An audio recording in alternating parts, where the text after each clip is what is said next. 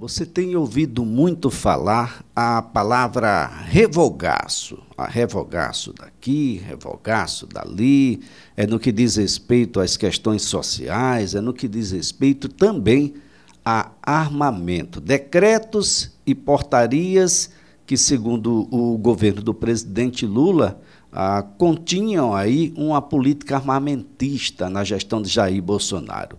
Mas o que de fato se modificou? O que é que se modifica ah, na política de armas no país é o que a gente discute a partir de agora com o advogado criminalista Tiago Mota. Ah, doutor Tiago, antes de mais nada, um 2023 muito bom, de muita prosperidade. Muito obrigado por nos atender. Um bom dia. Bom dia, Elias. Bom dia, Elias. Muito obrigado pela, pelos votos. Retribuo a todos os ouvintes da 104,5 a equipe da CBN Notícias. É sempre um prazer estar com vocês. Um feliz ano novo para todos e para a sua fantástica audiência.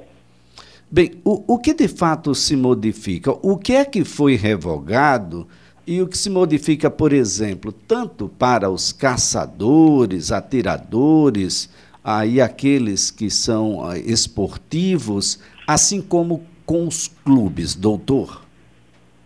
É, Elias, é, é, importante que a gente faça um pequeno destaque do contexto da situação armamentista no Brasil. O que é que acontece? Antes do Estatuto do Desarmamento, que é uma lei federal, a regulamentação de armas ela era basicamente estadual. Ou seja, cada secretaria de Estado de Segurança Pública possuía uma normatização para compra de armas, para expedição de porte de armas. Em 2003, veio o Estatuto do Desarmamento e concentrou essas funções na Polícia Federal. Ou seja, a Polícia Federal passou a ter o controle das armas vendidas e da expedição de porte de arma de fogo. Com a gestão do ex-presidente Jair Bolsonaro, a partir de 2019, começaram a existir uma sequência de decretos que alteraram o, a sistemática de armas no Brasil. Ao todo, chega quase a um número de 40 decretos presidenciais versando sobre armas.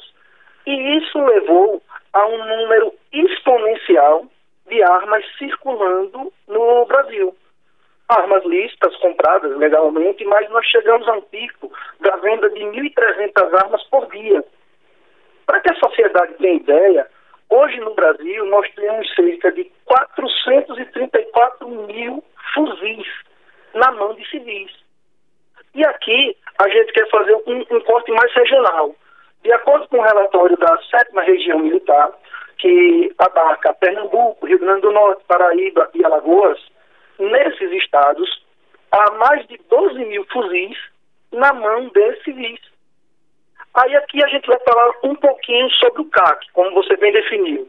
O colecionador, o atirador e o caçador. O tiro, a, o esporte do tiro, ele é um esporte olímpico. É um esporte muito respeitado mundialmente. O Brasil tem uma tradição de, na prática do tiro. O Brasil, inclusive, é medalhista olímpico é, em tiro. Mas nós precisamos fazer uma diferença entre o estímulo a prática esportiva do tiro, a prática esportiva do tiro, há uma manipulação do sistema inteiro de segurança. Por quê? Porque a grande quantidade de fuzis postas em circulação, ela traz um impacto muito grande na segurança pública. O que, que acontece? Um CAC, ele pode ter até 30 fuzis. Ou seja, aquele cidadão que se registra como CAC, ele pode chegar e fazer um pedido de compra de 30 fuzis. E o que é que foi identificado? Os profissionais do esporte, os atletas, não estão nesse nível, nesse, nesse meio.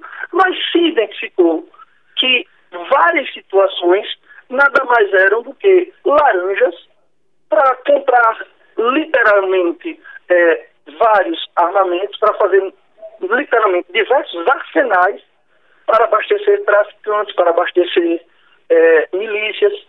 E isso não tem nada a ver com aquele atleta do tiro, com aquele colecionador, com aquele caçador devidamente registrado. Inicialmente, querida Elias, a gente precisa fazer evidência, precisa fazer esse corte, para que a população entenda que um grande prejudicado nessa situação, nesse conjunto de portarias, foram os CACs, que terminaram sendo expostos negativamente para a complicando uma situação de segurança pública em virtude de uma série de erros na política armamentista do ex-presidente. E respondendo objetivamente, quais são as mudanças que nós tivemos? Em primeiro lugar, aquele cidadão que possui uma arma registrada em sua residência, ele não precisa se preocupar. Está havendo uma série de fake news dizendo que as armas vão ser proibidas, vão ser é, recolhidas, vão ser. Não, isso não vai existir, isso não existe. O que o decreto traz são limitações, limitações para, primeiro, suspender o registro de novos CACs. Os registros de CACs, eles mais que quintuplicaram, hum, passou de 140 mil para quase um milhão de CACs em três anos. Esses registros eles foram, estão suspensos seja averiguado a, a real intenção dessas pessoas que estão se registrando como CACs para que seja liberado novamente. Foi restrito também, o, o decreto também restringe a quantidade de armas que as pessoas podem adquirir. Ou seja, antes eram duas, passaram-se a seis e agora está sendo reduzido para três. Está sendo também suspensa a concessão para o registro e a criação de novos clubes de tiro.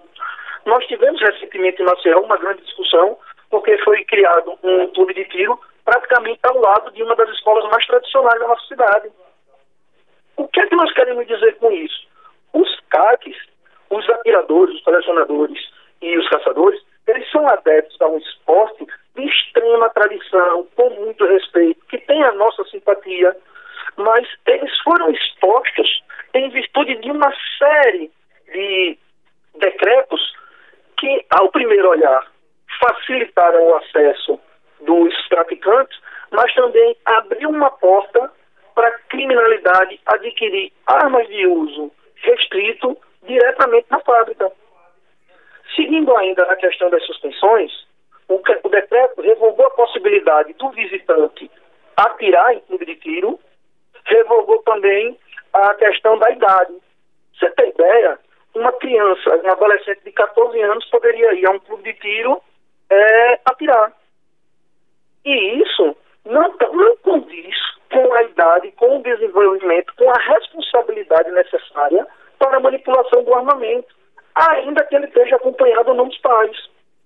Nesse primeiro momento, querido Elias, eu quero esclarecer que essas restrições elas são focadas especificamente para os CACs, não atinge aquela arma de fogo que o cidadão tem em sua residência e que ela visa a reestruturar a política de armas.